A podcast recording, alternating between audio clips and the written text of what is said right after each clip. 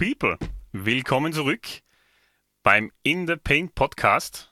Äh, diesmal leider nicht live. Aus Urlaubsgründen haben wir das ein paar Tage im Voraus aufgenommen. Willkommen zurück.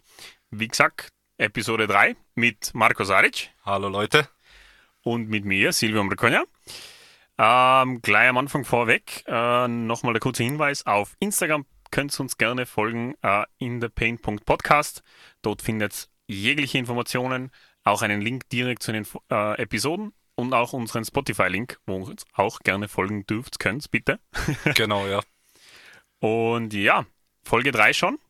Ja, äh, wir haben gedacht heute, äh, weil wir ja ein bisschen gesagt haben, wir reden ein bisschen über Season Recap, äh, erklären wir mal für, vielleicht für unsere etwas mehr Casual-Fans oder vielleicht auch den ein oder anderen Basketball-Profi, der vielleicht nicht so ganz im Blick hat, wie das mit den ganzen Spielen und Conferences und dem System überhaupt drüben funktioniert bei den amerikanischen Ballsportarten erklären wir euch mal ganz kurz das Conference-System.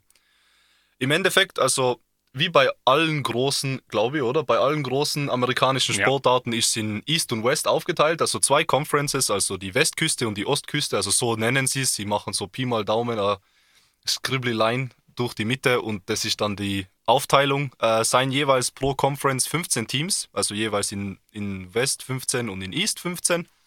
Und die 15 sind dann jeweils wieder in drei äh, Divisions aufgeteilt. Atlantic Central äh, und äh, Southeast sind auf der äh, Ostküste und äh, Northwest, Pacific und Southwest sind auf der Westküste, jeweils wieder mit fünf Teams.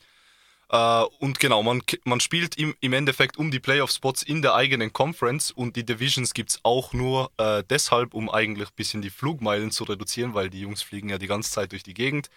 Genau, und deshalb spielt man quasi vier Spiele gegen Teams in der eigenen Division, also quasi gegen die anderen vier Teams in der eigenen Division. Dann gibt es vier, ah, dann gibt sechs andere Teams in der eigenen Conference, gegen die man auch viermal spielt. Das wird irgendwie durchrotiert. Ich gehe da nicht zu sehr ins Detail rein. äh, und äh, dann äh, zu guter Letzt haben wir dann quasi noch drei gegen alle anderen übrigen Teams in der Conference und dann jeweils zwei aus der anderen Conference, damit man nicht so oft quasi äh, East to West fliegen muss im Endeffekt. Genau. Und äh, daher kommt dann auch oft einmal das, wenn man sagt, äh, ja, die Divisions seien unequal, so, ah, die West ist ja. so stark das Jahr oder East ist so stark das Jahr. Das liegt einfach daran, dass oft einmal, wenn ganz, ganz viele gute Teams in einer Conference sein, dann ist es schwieriger, sich da logischerweise zu qualifizieren, weil man mehr gegen die eigenen Conference-Teams spielt und äh, ja, im Endeffekt, äh, ja, das, das kommt dann, da, daher kommt dann die Imbalance, aber ja, die haben das eh ein bisschen angepasst, dass es jetzt eben diese 10 äh, Teams gibt, die in die Playoffs kommen können. Also mit dem Play-in-Tournament im Endeffekt. Ja, also da Silvio kann ein bisschen was über die Playoffs erzählen. Dann, ja, ja äh, wie der Marco gesagt hat, die Imbalance, die war einfach Jahre immer so die Diskussion Westen, Osten. Und ähm, eben früher waren es die ersten acht Teams, die einfach fix in die Playoffs kommen. Mittlerweile ist Platz 9 und 10 dazukommen. Die spielen dann so ein kleines Mini-Turnier untereinander aus, wer auf Platz 7 und 8 dann steht. Ähm, eine Playoff-Serie besteht immer aus mindestens vier Spielen, also Best of Seven Prinzip, maximal sieben. Ähm, deswegen hört es auch ab und zu uns das Wort Sweep benutzen, weil es gibt oft sehr dominante Teams, die dann einfach 4-0 gewinnen und das ist ein sogenannter Sweep. Das andere Team hat einfach keinen Sieg geholt. Ähm, und es läuft immer wie folgt ab und deswegen ist die Regular Season auch für die Teams ganz extrem wichtig. Der erste Platz in der Regular Season spielt dann in der ersten Playoff-Partie gegen den achten Platz. Das heißt, in vermeintlich leichteren Gegner unter Anführungsstrichen. Ähm, hat selten in der Geschichte gegeben, dass der achte gegen den ersten gewonnen hat.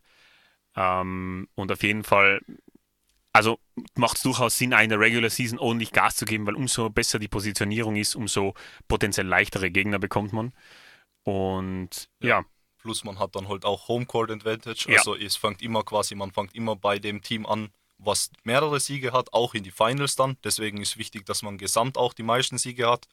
Weil wenn das Spiel dann wie oft so mal in zu sieben, also wenn die äh, äh, Serie auf sieben Spiele geht, dann ist dann halt das siebte Spiel daheim und es ist dann immer schön, wenn man daheim das letzte Spiel austragen kann, wo dann oft einmal quasi da der, der was Homecourt Advantage hat, also da zu Hause spielt, die sind dann immer im Vorteil, weil die Fans sind ja so sozusagen ein extra Spieler, eine extra Motivation. Ja.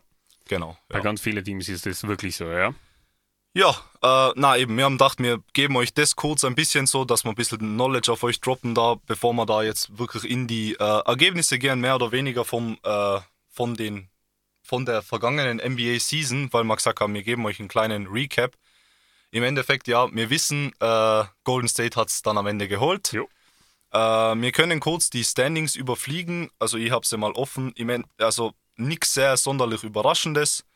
Äh, ja, wir haben ein erster Seed war Miami Heat im Osten und äh, im, die Western Conference waren es die Phoenix Suns auf Nummer 1 und Golden State war nur Seed 3, was auch selten ist. Ich glaube, da gibt es eine Statistik, dass da ganz, also dass einmal mindestens über 50 Prozent immer von den Sieger meistens erster oder zweiter Seed sind. Ja. Aber wie gesagt, das ist dann oft einmal verletzungsbedingt, dass man halt ein paar Spiele liegen lässt und äh, ja, im Endeffekt dann am Ende zählt dann die Playoff-Performance und ja, ich erinnere immer wieder gerne zurück an die Jahre, wo der LeBron bei Cleveland war, also wo er zurückgekommen ist nach Cleveland. Äh, da war er, da haben sie unter der Regular Season oft auch im zweiten, dritten, vierten Seed belegt mit den Cavaliers. Sie waren nicht immer der erste Seed. Ich glaube, ein Jahr waren sie der erste Seed. Aber das hängt halt natürlich auch damit zusammen, du schonst gewisse Kräfte. Der LeBron hat dann auch irgendwann mehr Pausen gekriegt und so wie der Marco gesagt hat, verletzungsbedingt. Wenn dir ein Spieler wie der LeBron dann fehlt oder, oder bei Golden State der Curry fehlt, dann kann es halt natürlich sein, dass du äh, die Rankings runterdroppst und dann aber für die Playoffs sind alle wieder fit, alle wieder gesund und dann schaust du eigentlich wieder potenzielle Nummer 1 sieht aus. Also das, der, der, Schein kann manchmal trügen, aber wenn man natürlich ein bisschen involviert ist, dann kennt man da die Hintergründe von dem Ganzen. Genau, ja. Uh, und jetzt, wenn wir schon beim LeBron waren, uh, wir wollten ein bisschen mehr auf die Lakers eingehen, weil die waren so ein bisschen eine Wildcard vor der Season. Uh, in die Medien hat es viel geheißen, ja doch, das ist ein super aufgestelltes Team mit LeBron James, Russell Westbrook und Anthony Davis. Habe ich auch kurz gedacht, weil ich bin ja immer auf dem Russell Westbrook Hype Train gewesen, bis, bis jetzt die Season eigentlich hat man jetzt es gebrochen mit, meiner, mit meinem Fandom. Aber ja, ich mag ihn trotzdem noch gern, aber er ist einfach nicht mehr der Spieler, der er war. Und er muss einfach der Number One Guy sein, was einfach schwierig ist neben den zwei Kalibern. Äh, ja, und die waren halt dann auch verletzungsbedingt. Im Endeffekt haben sie es dann nicht einmal in die Playoffs geschafft, was sehr überraschend war. Also nicht einmal ja. ins Play-In-Tournament, also sind dann der elfte Seed geworden. Trotz einer überragenden Saison vom LeBron muss man wieder sagen. Also viele sagen, ah, das ist vielleicht, weil der LeBron ist jetzt wieder beim absteigenden Ast, aber es schaut einfach nicht so aus. Er hat nur äh, 56 äh, Spiele absolviert des, äh, der Season, also war verletzungsbedingt außen, aber ich will das nochmal betonen, ich finde, der LeBron müsste nicht nimmer der sein, der was quasi durch die Regular Season durchcarried. Ja. Und den brauchst du dann einfach in die Playoffs, dass er topfit ist auf 100% und äh, ja, dann seine 30, 40 Punkte und seine äh, 8 Assists raushauen kann. Eben, sei es Deadline, also für die, die Season Summary äh, einfach über 30 Punkte geaveraged, also 30,3. Äh, 8,2 Rebounds im Schnitt und äh, 6,2 Assists mit einer unglaublichen, also äh, wieder über 50 äh, Prozent Field Goal Percentage. 36 äh, Prozent. Effizienter also, denn je, also ja, das also, muss man wirklich sagen. Eben, also ich, ich würde da schwer, also vielleicht die einzige Schuld, was ihn trifft, ist, dass er vielleicht ein bisschen weniger GM spielen sollte und einfach darauf vertrauen. Die Lakers seien jetzt mal, würde ich sagen, nicht die schlechteste Organisation. Ja, also die haben viel bewiesen, dass die eigentlich gut aufbauen können und so. Und da hätten sie einfach, ja, hat er ein bisschen, wenn er da sich ein bisschen mehr aufs Basketballspielen selbst konzentriert, was er eh macht, aber irgendwie einfach da ein bisschen weniger mitmischen. Vielleicht wäre es dann noch schlechter, wer weiß, aber im Endeffekt das Team, was er sich zusammenbastelt hat, war jetzt anscheinend also eher ein Bust, würde ich sagen. Ja, es ist, äh, ja, also ich war ganz erschreckt, dass es dann so aus, äh, aus die Gleise gelaufen ist, wie es dann im Endeffekt ist. Aber es ist mir einfach der ganze Kader, da sind wir zu viele Spieler drein, die äh, nur von ihrem Namen leben, die aber wahrscheinlich oder sollten sie definitiv ersetzt werden. Ich, ich sage nur Dwight Howard, DeAndre Jordan, der Avery Bradley, ich meine, alles gute Spieler zu ihrer Zeit gewesen.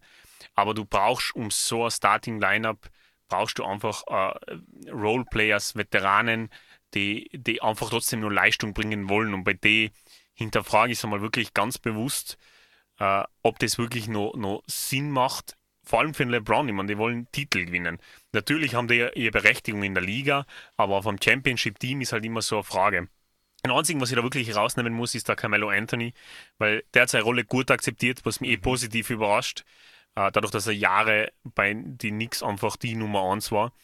Und der hat eine sehr effiziente Saison gespielt, der hat seine Rolle akzeptiert und hat ihnen einfach vor der Bench extrem geholfen, hat gute Punkte geaveraged und genau sowas brauchen sie vermehrt.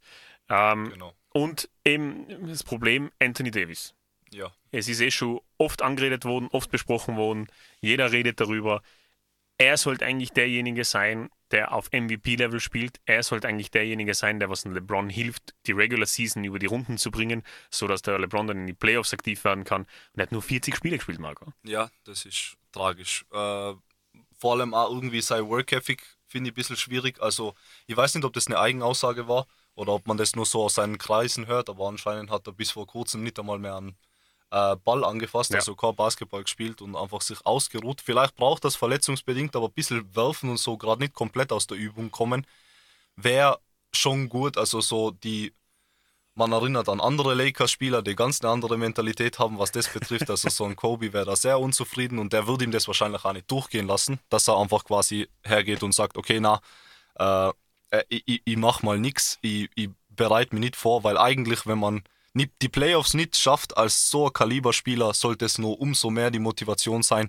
Na, das kann ich mir nicht leisten. Ich muss da schauen, dass ich äh, on point bin und da was äh, reiß. Ja, ja, aber im Endeffekt genau. Ja. Und Westbrook haben wir eh schon angesprochen. Oder ja. was sagst du dazu, Silvio? Ich weiß nicht, das war. Ja, es ist einfach ganz schwierig mit ihm. Ich meine, äh, 76 Spiele hat er zwar gespielt, also er ist fit. Aber er ist einfach nicht mehr der Russell Westbrook äh, von seinen MVP-Jahre, 18,77er Average. Aber von, von der Dreierlinie 29 Prozent, da bin ich halt wirklich so, hey, ja. come on, lass bitte das Dreier werfen, attackieren Rim oder mach irgendwas anderes.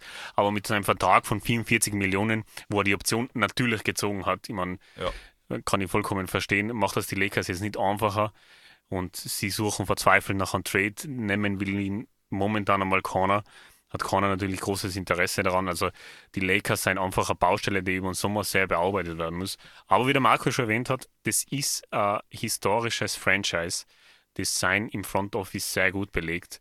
Und auch wenn es manchmal nicht so ausschaut, aber die sind sehr wohl in der Lage äh, äh, zu verhandeln und gute Trades durchzuführen. Also ich bin nochmal zuversichtlich in die Playoffs, denke ich, wenn wir sie auf jeden Fall nächstes Jahr sehen. Wie weit es dann geht, bin ich sehr gespannt, je nachdem natürlich, was sie noch machen ja, ich hoffe natürlich auf noch einen LeBron-Run. Ein fünfter Chip wäre natürlich super, wobei es jetzt momentan einfach nicht danach ausschaut. Vor allem auch quasi dementsprechend, also was für Leute sie haben gerade und äh, wie das letzte Season ausgeschaut hat, weil das muss jetzt ein deutlicher Sprung werden und eben wie der Silvio schon gesagt hat, äh, da muss man einiges verbessern am Roster und da muss man einfach vielleicht schauen, welche Veteranen suchen wir uns denn aus, äh, ob es die richtigen sein, auf die wir setzen. Eben der Mello hat sich bewiesen, aber sonst, ja, wie der Silvio schon eh alles richtig gesagt hat, ja, da muss man vielleicht ein bisschen umdenken, umbauen, wieder ein bisschen so 3D um den LeBron und um den AD vielleicht schauen mit jüngeren Spielern, aber ja, schauen wir mal, was sie machen. Okay, äh, ich habe mir noch ein Team aufgeschrieben, äh, würde mich interessieren, was du dazu äh, davon haltest, weil ich habe gefunden, die haben einen super Start hingelegt und zwar die Chicago Bulls. Ja. Äh, die waren ja lange Zeit äh, erster Seed, ich glaube sogar bis zum, bis zum All-Star-Break oder ich glaube, da waren sie dann tight mit Miami äh, und waren volle hoch auf die ganzen Power-Rankings und was auch immer. Sehr interessantes Team, äh, seien aber dann eben auch verletzungsbedingt ein bisschen aus dem Rhythmus kommen. Aber ja, was haltest du von denen, Silvio? Top. Also ich, ich habe es, glaube ich, im letzten, in der letzten Folge schon mal erwähnt. Mir gefallen sie von der Grundaufstellung extrem gut. Es sind viele gute Spieler dabei.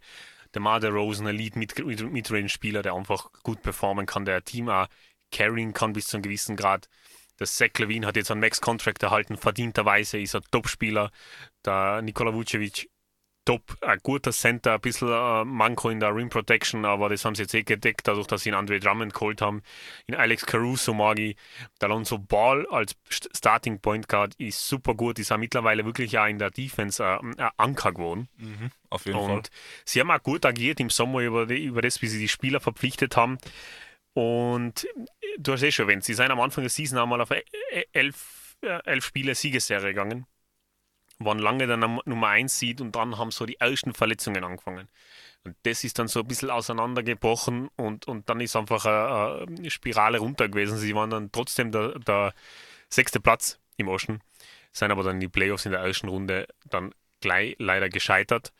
Ähm, ja, also, aber mir gefallen sie extrem gut. Ich ja. meine, sie haben jetzt eh mit dem Drummond und Rim Protector von der Bank verpflichtet.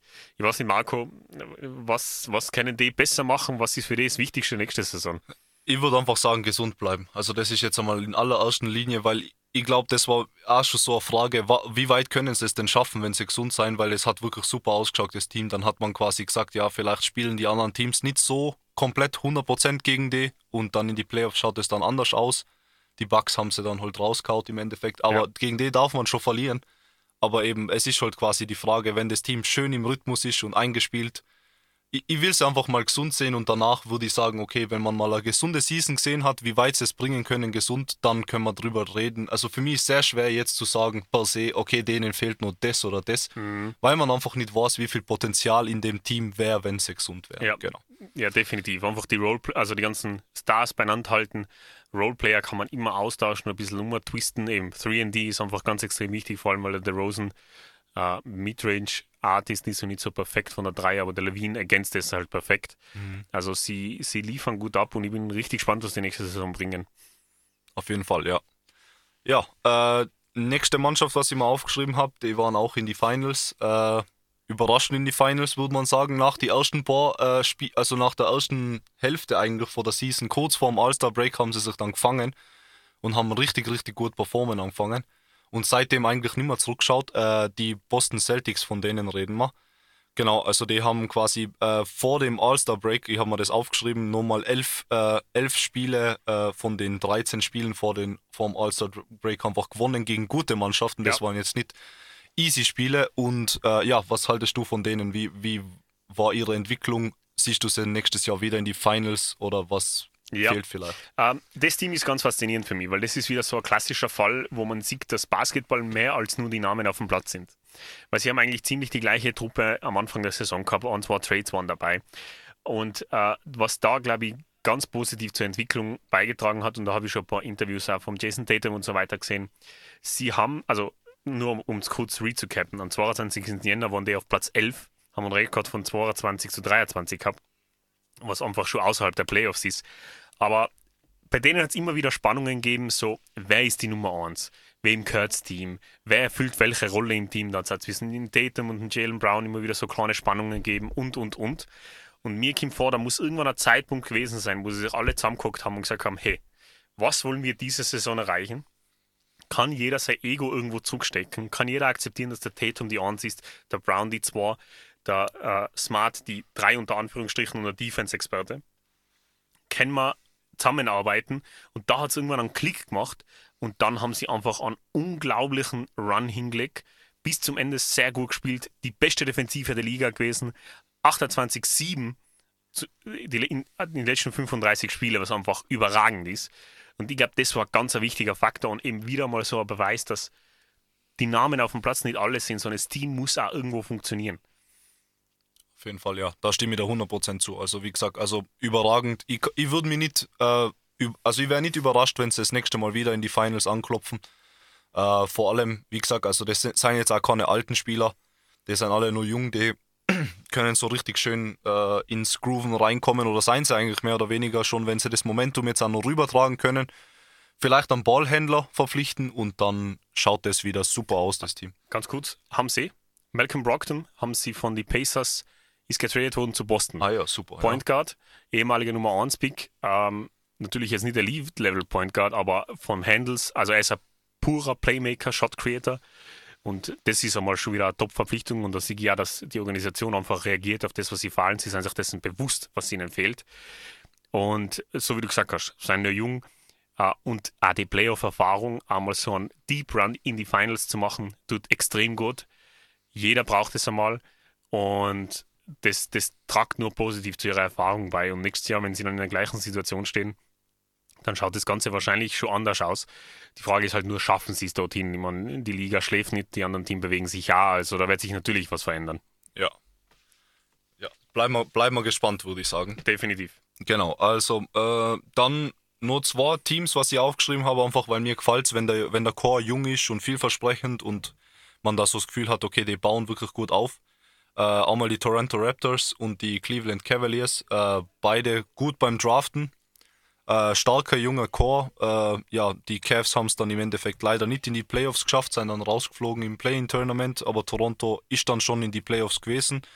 Äh, ja, mit, gegen einen verletzten Embiid haben sie dann gespielt, also äh, hätte auch gut, gut ausgehen können, aber eben, wie gesagt, ich glaube, wie du gesagt hast davor schon, die Erfahrung tut es auch schon, dass man einfach mal eine Serie spielt. Der Scotty Barnes war einfach also der Rookie of the Year, äh, über den reden wir dann eh noch ein bisschen äh, pff, ja, also viel mehr wünschen kannst du vor deinem Rookie nicht, dass der ja. quasi das Step-Up macht und da gleich einer von deinen essentiellen Kernspielern ist und deshalb auch voll verdient das, äh, der Award.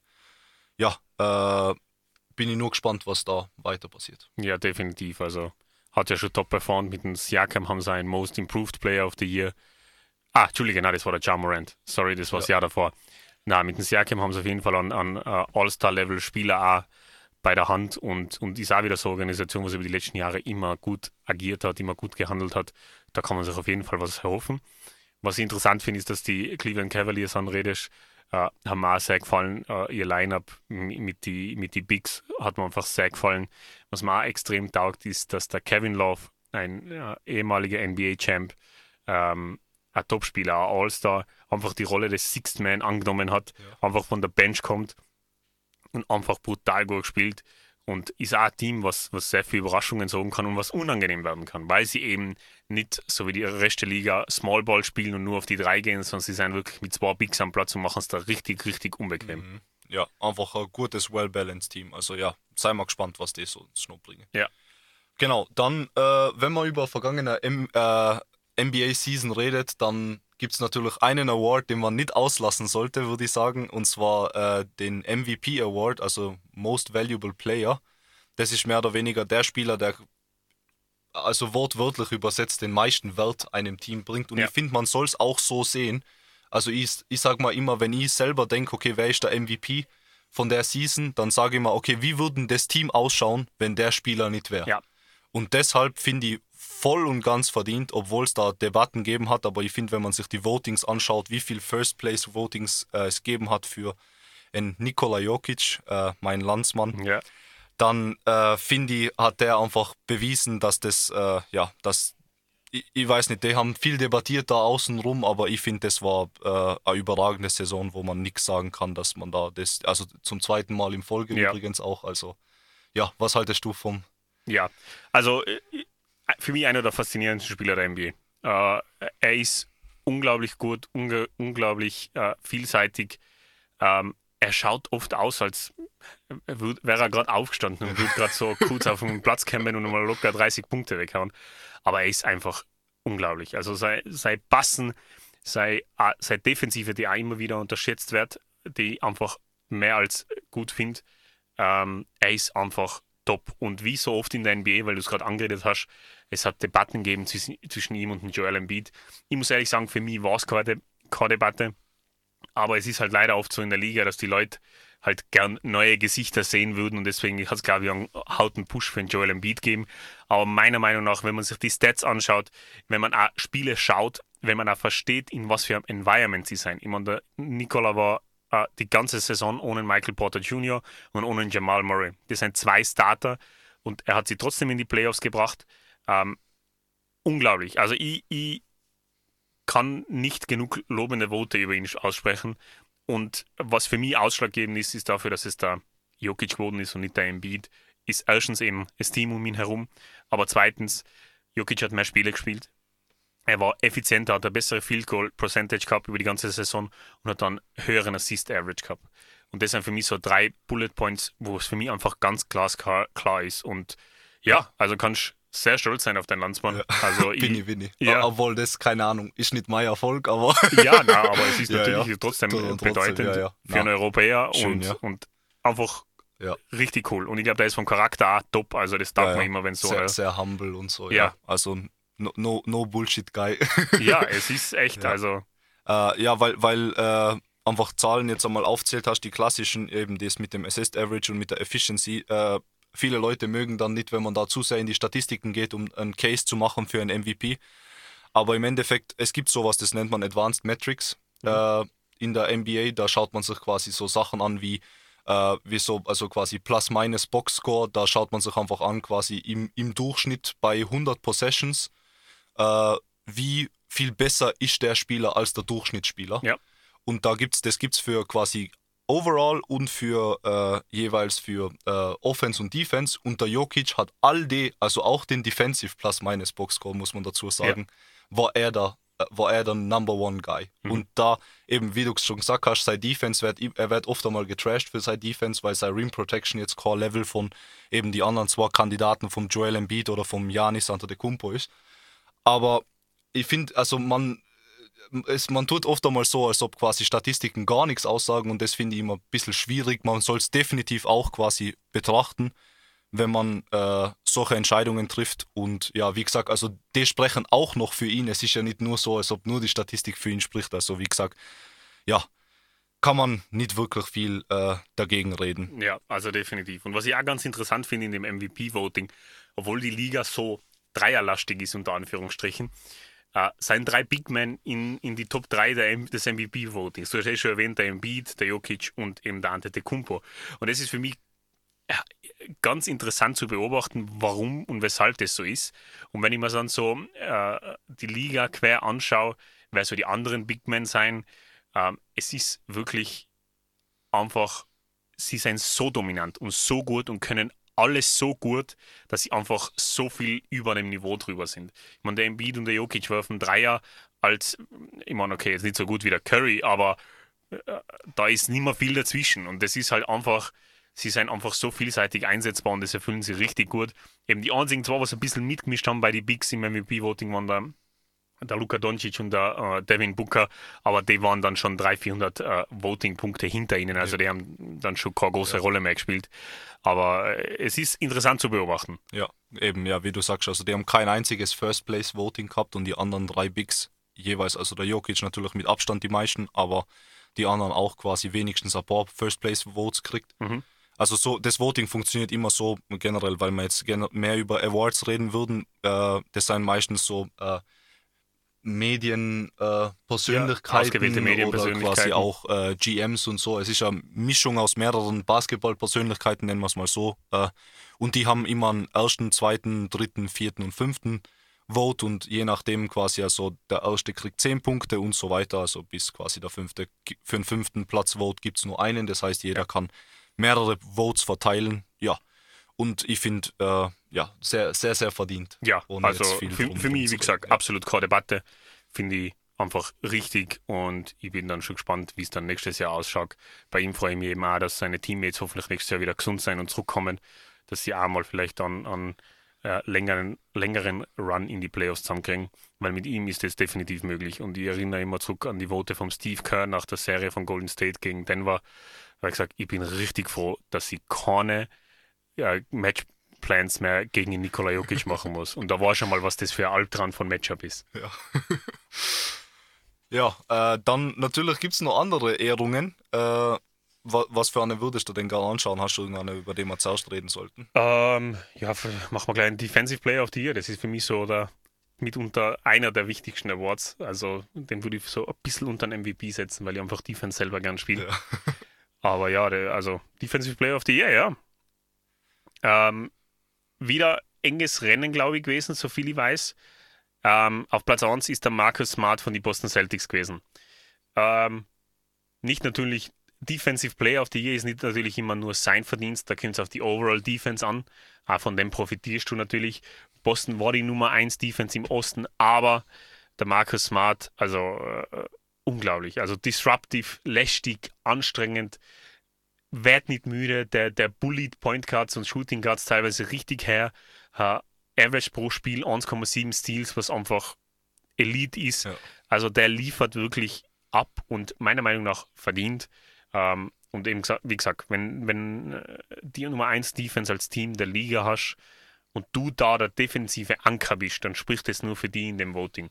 Und genau so ist dann auch gewesen. Ja. Also da wird, dem will voll und ganz zustimmen. Das ist immer so ein bisschen eine Synergie, wie du gesagt hast. Also das Team profitiert, profitiert von ihm, er profitiert von der guten äh, Defense vom Team und so schaut es dann natürlich einfach alles perfekt aus wie Mhm. ein Bollwerk, aber das ist wieder, was kam, was kam zuerst, das Huhn oder das Ei. Ja, Im Endeffekt würde ich da gar nicht so viel äh, drum, äh, nicht so viel Haarspalterei drum machen.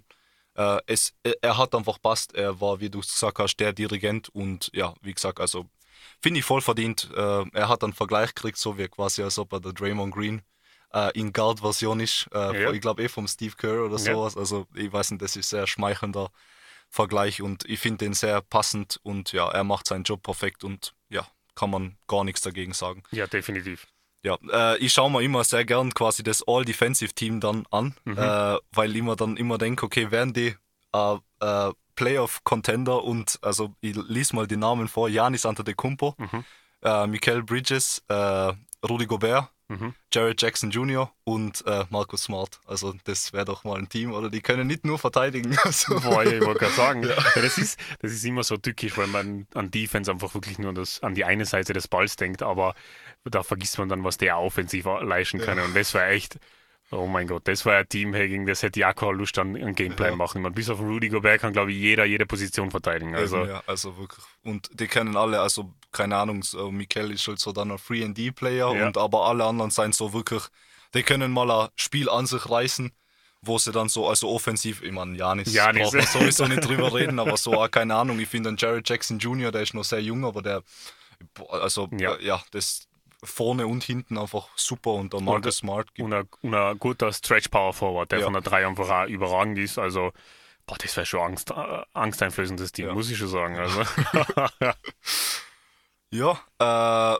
was wollen wir denn als nächstes durchgehen? Gehen wir, wenn wir schon bei Teams sein, äh, das Kia All-NBA äh, First Team. Äh, ja, ich, ich lese mal wieder die Namen vor. Ja. Wir haben an Devin Booker, an Luka Doncic, Jason Tatum, Janis wieder, also der ist äh, represented hier und da, spricht da von seiner Qualität und natürlich der MVP Nikola Jokic. ja.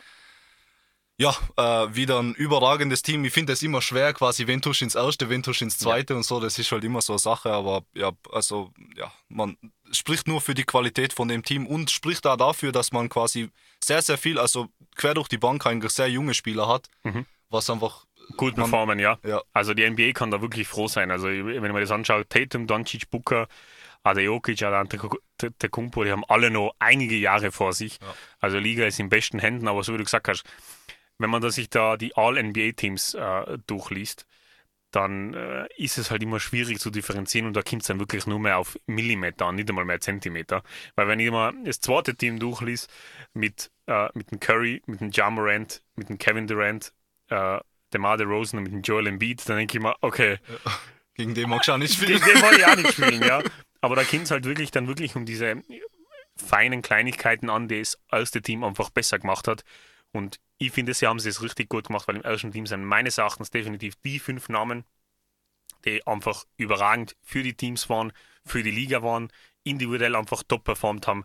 Also da haben sie meines Erachtens nichts falsch gemacht. Ja. Das Einzige, wo ich vielleicht ein bisschen debattieren würde, wäre vielleicht Booker und Curry tauschen. Ja, Aber das das, ist- ist, jetzt vielleicht nach die Playoffs so, dass Ja. ich das so fühle, weil ich meine, der Booker hat sein Team zum besten Seed in der Liga geführt. Ja. Also äh, ja, kann man nicht wirklich auch dagegen diskutieren. Ja, der Curry, der Curry ist ein bisschen tricky, weil der hat äh, auf MVP-Level in die Saison gestartet. Ich glaube, die ersten 30 Spiele waren noch weit vorne dabei im MVP-Voting. Und dann hat er so ein bisschen nachgelassen, dann hat er so ein paar Breaks gekriegt und dann war er nicht mehr da rein. Aber ähm, ja, jetzt im Nachhinein natürlich, Jetzt, wenn man es ja, ja. vergleicht, wenn der eine hat einen Chip geholt und sitzt im Zweier-Team, aber das ist halt immer schwierig. Schwierig ja, im Vorhinein das vorherzusagen, ja.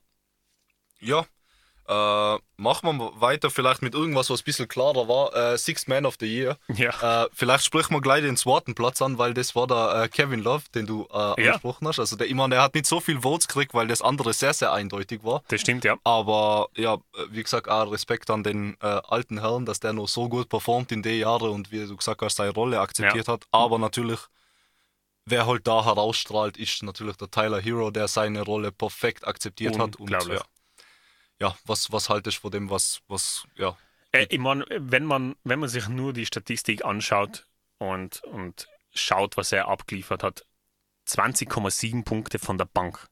Ich weiß nicht, wann es das das, das letzte Ja. Mal gegeben hat. Also das ist ja unglaublich. Und das hat sich dann aber auch wieder gespiegelt.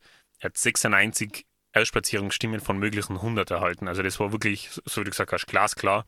Was ich interessant gefunden habe, er ist der erste Spieler in der Heat-Geschichte, der den Award gewonnen hat. Das, Ja, hat, mich schon witzig, bisschen, ja. das hat mich schon ein bisschen surprised.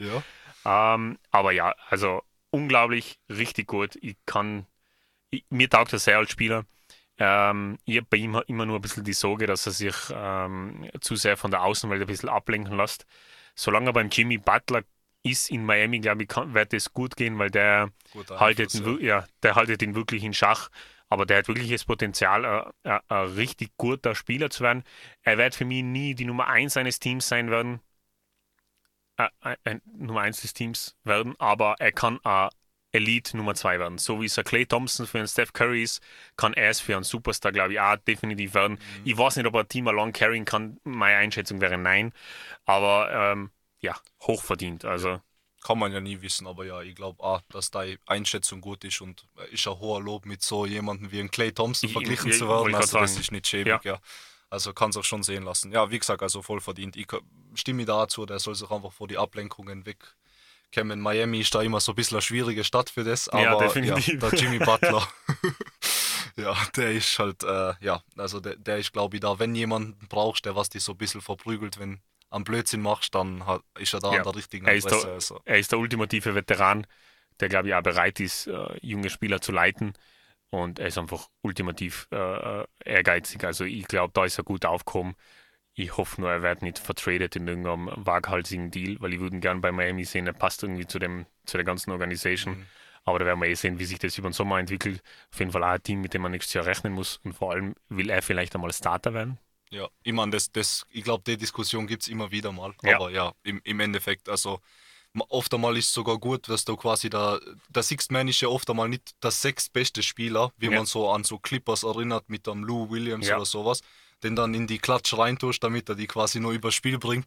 Also ist jetzt nicht so eine schlechte Rolle, dass man so sagen muss, ah, ich muss unbedingt der Starter sein, aber natürlich äh, junger Spieler noch, hat ein bisschen Ego, will sich beweisen Ja. und so und dann aber ich, ich glaube, er ist da in der richtigen Organisation umgeben von den richtigen Leuten, um Ja. seine Karriere ja, äh, in die richtigen Wege zu leiten. Ja, äh, kommen wir zu etwas auch, was äh, ja zum Most Improved Player, äh, übrigens auch das erste Mal, dass quasi äh, einer der Grizzlies das geholt Mhm. hat, habe ich auch überraschend gefunden, und zwar der liebe Herr Ja Morant. Ja, Silvio. Ähm, äh, bei, beim Zusammenstellen der Notizen für die Sendung habe ich äh, beim Most Improved Player, Player äh, nur einen Punkt und da steht nur Ja Morant, Rufezeichen. ich glaube, das sagt eh schon alles. Also, wer es mitverfolgt hat, wer die Playoffs auch mitverfolgt hat, der Ja Morant hat seine richtige äh, quasi Showcase-Season gehabt. Er hat der Welt gezeigt, er ist jetzt ankommen an der Spitze der Liga. Er war der härteste Gegner, den die Golden State Warriors meiner Meinung nach in die Playoffs gehabt haben. Vielleicht Ausnahme Celtics als Team. Aber er ist einfach unglaublich. Also das allgemein das Memphis-Team ist jung, äh, fit, design athletisch, sowas von gesegnet und der Ja Morant ist einfach der, was die Haupteinstellung für die Trag. Und ich finde ihn überragend. Und ich bin richtig gespannt, was er nächste Saison liefert.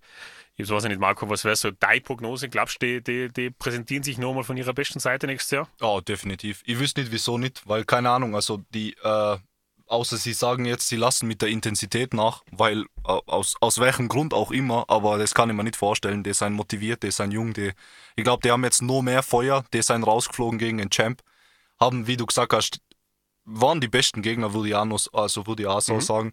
Und das, wenn das nicht Motivation genug ist, äh, die einen Arsch aufzureißen, dann weiß ich auch nicht. Also Ja. ja, äh, eben. Und äh, bei mir das einzige Problem beim Ja Morant mit Most Improved war für mich so, er ist für mich in meinem Kopf so, ich kann nicht jemanden, dem was ich möglicherweise potenziell an MVP geben wird, also jetzt natürlich nicht, dass es jetzt eine Debatte wäre, aber er wäre für mich da auch quasi nicht fehl am Platz in der Diskussion, dass ich so jemanden in, äh, in Most Improved gibt, das ist dann für mich meistens so eben Platz zwei, so äh, DeJounte Murray von die äh, San Antonio Spurs oder eben Darius Garland oder eben auch der Jordan Poole von die Golden State Ja. Warriors.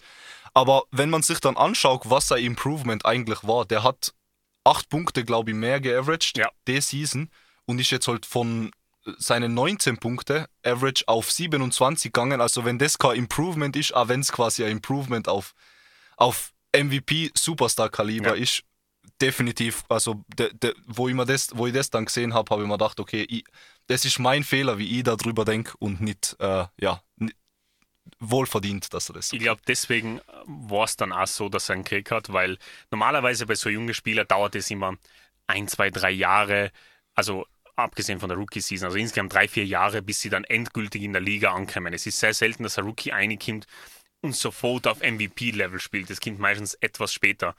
Und er hat eben in einer Saison dann so einen enormen Sprung gemacht. Und was eigentlich überhaupt nicht zu erwarten war. Und ich glaube, der Überraschungseffekt, der hat ihm dann natürlich zusätzlich noch die Stimmen geliefert. Aber äh, ja, finde ja, also andere Spieler hätten durchaus ähm, die andere Rolle gespielt haben, auch letztes Jahr hätten das schon auch verdient gehabt und eben dadurch, dass er All-Star ist, ist es so ein bisschen paradox irgendwo. Ja. Aber trotz dessen einfach hochverdient. Also kann ich nur, kann ich nur loben und bin ich richtig gespannt, was er nächstes Jahr abliefert. Definitiv, ja. Seien wir, seien wir gespannt drauf. Äh, einen letzten Award wollte ich noch kurz mit dir äh, bereden, oder wobei eigentlich zwei. Äh, wir haben äh, einmal ganz kurz einfach Coach of the Year, das können wir eigentlich ganz meiner Meinung nach kurz halten, weil Monty Williams von Phoenix Suns ja. definitiv wohl verdient. Also super gecoacht. Hat da, äh, sieht man, in die, spiegelt sich in die, äh, in die Votes wieder. Und ja, zweiter Stelle eben der Taylor Jenkins von den Memphis Grizzlies. Äh, ja, auch, auch, auch wohl verdient. Also super Liste da. Und ja, aber ich finde trotzdem, also das. Die haben jetzt im Endeffekt das eine schlechte Game 7 gehabt, das einfach, wie wir schon ja, gesagt haben, also, am falschen Tag gewesen ist und ja. dadurch sind sie, ist die Season vorzeitig geendet worden, aber 64 zu 18 Rekord, 18 Spiele verloren. Ich glaube, da gibt es nicht viel Debatte darüber. Ja, definitiv. Äh, ja, ganz äh, der letzte Award, was ich noch ganz kurz anschneiden wollte, ist, weil wir haben eh schon geredet über den Scotty Barnes. Äh, ich wollte nur noch einen Kate Cunningham äh, von den Detroit Pistons erwähnen, der quasi es nicht geworden ist. Der ist sogar nur Platz 3 geworden am Ende. Vielleicht, was mich da ein bisschen gebiased hat, ist einfach, weil er reinkommen ist als Rookie und er war der Spieler von eben Detroit. dem schlechten ja. Team und dann hat man so ein bisschen so äh, verliebte Augen für den Spieler, wenn man so merkt, okay, der kommt her und ist sofort der Mann. Ja.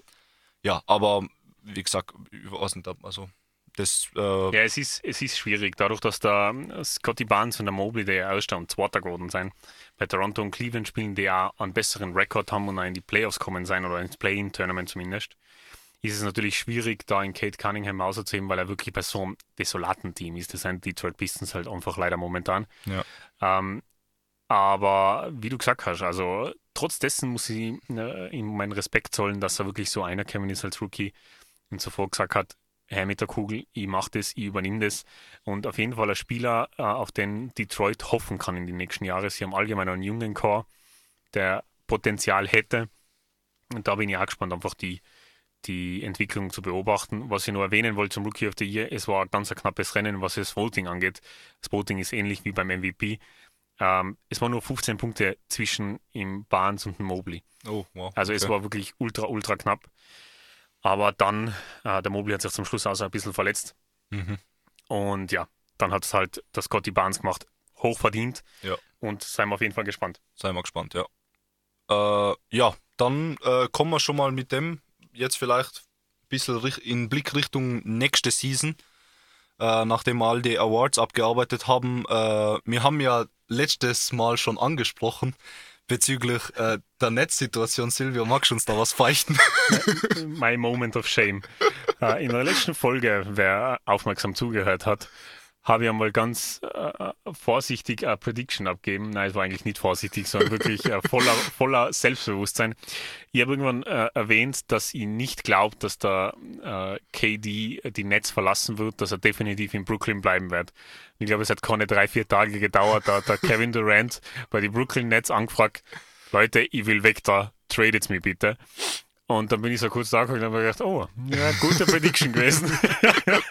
ja, kann passieren, kann passieren. Ja. Ich, ich, ich hab's da, also ich, ja, ich, ich hätte es da schon glauben können, also wie gesagt, aber ja, das im Endeffekt, das war sehr, sehr kurios eigentlich, wie sich das alles abgespielt hat, ja. äh, weil vor allem hätte ich die Prediction dann unterschrieben, nachdem da äh, Kyrie seine Player Option äh, genommen hat ja. und dann denkst du so, okay, er hat ja seinen Jungen da, wor worum geht, also ja. da denkt man sich, okay, passt, er sollte jetzt zufrieden sein, sie haben es geschafft, der Kyrie bleibt und dann, ja, KD, ja, bitte trade me. Ich, ich weiß nicht, ob das ihm, also ob das irgendein Stunt ist oder ich kann es ehrlich gesagt, also ich, ich glaube jetzt mehr an deine Prediction als davor, weil, ja, keine Ahnung, ich, ich wüsste nicht, warum er jetzt da weggehen sollte von einem Team, was extra aufgebaut wird für ihn und wo sie es geschafft haben, den Kyrie zurückzubringen. Ja, ich glaube genau äh, da in dem in der Aussage, dass das Team für ihn aufgebaut wird, liegt das Problem. Ich glaube, dass er einfach grundunzufrieden ist ähm, mit dem, wie die Brooklyn Nets agieren.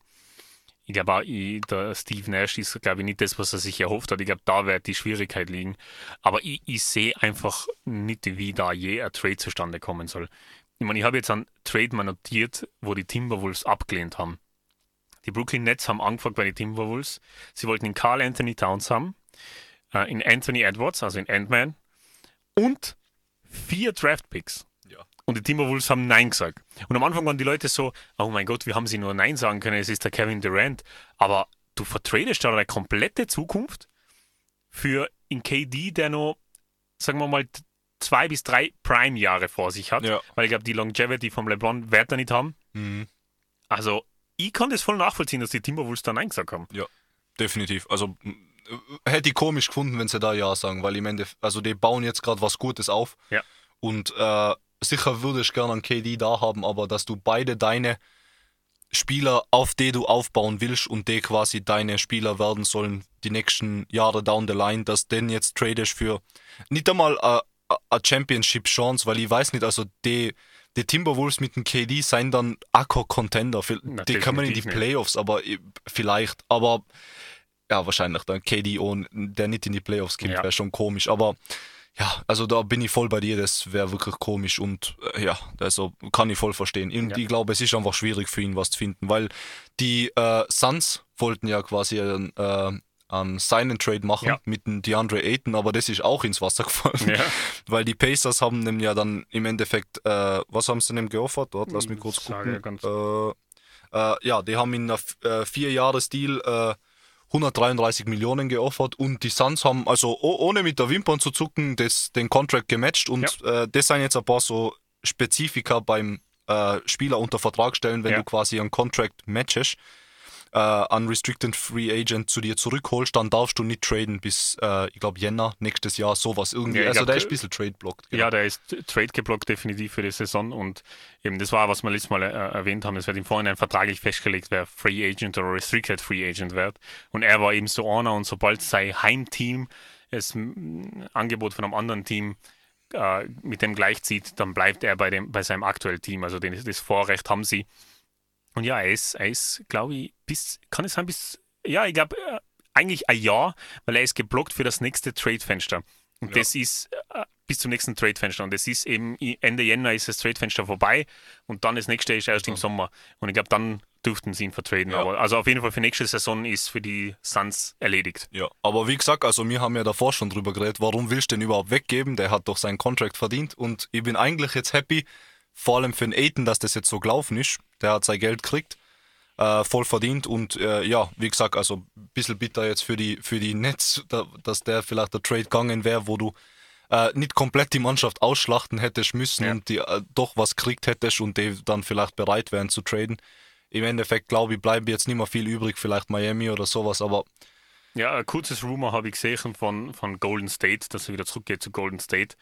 Aber das Draft-Paket wäre Wiseman, Kuminga, Jordan Poole äh, und nur zwei, drei Draft-Picks und eine Organisation wie die Warriors, glaube ich, wird das einfach nie im Leben machen, weil gleiche Situation wie bei den Timberwolves, du vertradest einfach die komplette Zukunft und für, für zwei Jahre, weil der Curry ist 33, ähm, der Clay ist, glaube ich, 32 das ist dann einfach äh, leid zwei Jahre, wo du quasi glorreich sein kannst, aber danach äh, sieg- sieg- sickerst einfach down ans Ende der Liga und das ist, das wird, das werden sie glaube ich nie machen. Ja. Also. Ja, zu, zu, zudem, dass der ja jetzt eh schon on top sein. Also warum sollte es da Ja. quasi, du musst die nicht verbessern. Damals war es sinnvoll, weil quasi, weil die Cavs wirklich nah dran waren, sie zu schlagen. Und der Mhm. Draymond Green hat das selber gesagt, wenn da KD nicht kommt, die zwei Seasons, dann verlieren sie gegen die Cavs Ja. in die Finals, weil der LeBron war da wirklich, also auf seinem Maximum, von was geht, äh, vom Potenzial her. Und äh, ja, aber jetzt seien sie nicht in der Situation. Es gibt keine Mannschaft, wo du jetzt nur einen KD brauchst, um sie zu schlagen. Mhm. Äh, und ja, wie du sagst, vielleicht werden sie dann fixer Sieger die nächsten zwei, drei Jahre, aber ich glaube, die Golden State Warriors wollen auch so eine Legacy-Organisation sein. Also sieht man jetzt einmal von, Ja. Von dem, wie sie jetzt so agiert haben die letzten paar Jahre oder das letzte Jahrzehnt. Und das ist einfach ein Trade, den ich nicht sehe. Und ich weiß nicht, ob der KD das wollen wird, weil das wäre dann wieder sein ganzer Punkt, war ja, er geht weg vom Curry. Weil er selber gewinnen will und dann geht er wieder dort zurück. Ja, ob er das macht, ich weiß nicht. Aber ja, wir können gespannt bleiben. Äh, ja, eine Sache, was ich definitiv noch ansprechen wollte, äh, bezüglich dem ist quasi, also der Harden hat einen Paycut genommen, Ja. äh, damit sie ein paar Leute signen können. Ich bin schockiert. Ich bin schockiert. ich war wirklich schockiert, wo ich es gelesen habe. Ähm, er ist, glaube ich, ein bisschen aufgewacht, weil ich habe jetzt gerade vor einer Woche oder so ein Interview von ihm gesehen, wo er gesagt hat, er hat die ganze Sache letztes Jahr ist er falsch angegangen und hat er falsch gemacht. Und so wie du gesagt hast, er hat eigentlich die Option gehabt, glaube ich, oder war er Free Agent? Ich bin, nein, er war Nein, er Free hat Agent. Er hat eine Player Option, also opted out of his Player Ah Option. ja, hab genau, er hat Play- genau. Und ich habe eigentlich sicher erwartet, dass er das annimmt und, und einfach oder an Max irgendwo anders verlangt. Mhm. Und dann hat er wirklich zwei Jahre akzeptiert, 68 Millionen, was 34 pro Jahr sein, was ungefähr 10, 15 unter dem sein, was er als Max kriegen könnte. Und ich war wirklich schockiert. Also Ja. ich glaube, er kommt langsam in die Phase seines Lebens, wo er einfach den Championship Ring holen will. Und ich glaube, dass er aufgewacht ist und, und gemerkt hat, dass er dazu ein, ein Team um sich herum braucht. Und mit dem Joel Embiid und hoffentlich am fokussierten James Harden kann das richtig interessant werden. Also ich bin, ich bin bin echt positiv überrascht positiv von ihm. überrascht, ja. Das wollte ich dich gerade fragen, ob es positiv oder negativ die Überraschung ist, aber ja. Ja. ja. Nein, eben. also stimme ich da voll und ganz zu, vor allem auch vom, vom, von die ganzen Roleplayer, was sie Ausnummer haben, auch der Tyrese Maxi und, und äh, sonst so, was da um ist, in, also wie gesagt, das hat ja, hat ja jetzt schon Früchte getragen, dass, dass er quasi den Paycut geholt hat, da haben sie jetzt einen PJ Tucker und einen äh, House Junior, der sagt mir zwar nichts, aber äh, die haben jetzt quasi Leute signen können mit den 15 Millionen, was sie halt mehr haben. Äh, wo ich jetzt eben auf jeden Fall, also ich meine, PJ Tucker ist schon alt, aber er sagt Jahr für Jahr irgendwie, dass, dass, dass er sie trotzdem, äh, dass er gut verteidigen kann, egal wie alt er wird. Und er ist halt ein bisschen streaky, aber der ist dann in so einem Team ist der eh nicht zuständig für die Punkte. Ja. Das heißt, also pff, Hut ab für einen James Harden, also wie du sagst, ich glaube, der, der will sein Chip auch vielleicht für die Legacy, was er hat, weil er ist trotzdem, also ein Spieler, wo man sagt, der hat teilweise fast 35 Punkte geaveraged über eine Season oder sowas, Ja. einfach so, wirklich so Kobe, Michael-Nummern sein, was sonst kein Mensch eigentlich zusammenbringt. Und äh, ja, dass er da, da hat er ja so einen Streak gehabt, wo er über 40 Punkte und was weiß ich was äh, regelmäßig geworfen hat. Und ja, wie gesagt, ich glaube, er will, dass die Legacy nicht, er will nicht den einen Fleck drauf haben, dass er nie einen Chip geholt hat. Und Ja. wie du sagst, in, äh, bei den Sixers ist er an einem Ort, wo das definitiv äh, Ja. möglich wäre. Und der, und der Fleck ist heavy für jegliche äh, äh, Karriere nach dem Basketball, weil das, das tragen Leute wirklich mit sich mit und der eine Championship ist einfach enorm wichtig, weil dann bist du ein Champ. Und das wäre, glaube ich, für ihn sicher individuell unheimlich wichtig und daher kommt auch, glaube ich, wirklich der Paycut. Also bin ich positiv überrascht, muss ich wirklich Mhm. zugeben und ich bin gespannt. Bin gespannt, was sie Ja. liefern. Ja, definitiv. Wird ein sehr interessantes auch quasi, mit dem man nächste Season rechnen muss. Also, ja, äh, wie du sagst, also kann man nur hoffen und dadurch bleibt die Liga interessant, auch das ist. Mhm. Äh, ja, eine Sache, was ich noch auf jeden Fall ansprechen wollte, ist äh, unsere lieben New York Knicks. also, ja, ich, ich- vielleicht werde ich bekannt als der äh, New York Knicks Hater schlechthin. Ich, ich habe prinzipiell nichts gegen, äh, gegen die Knicks, haha.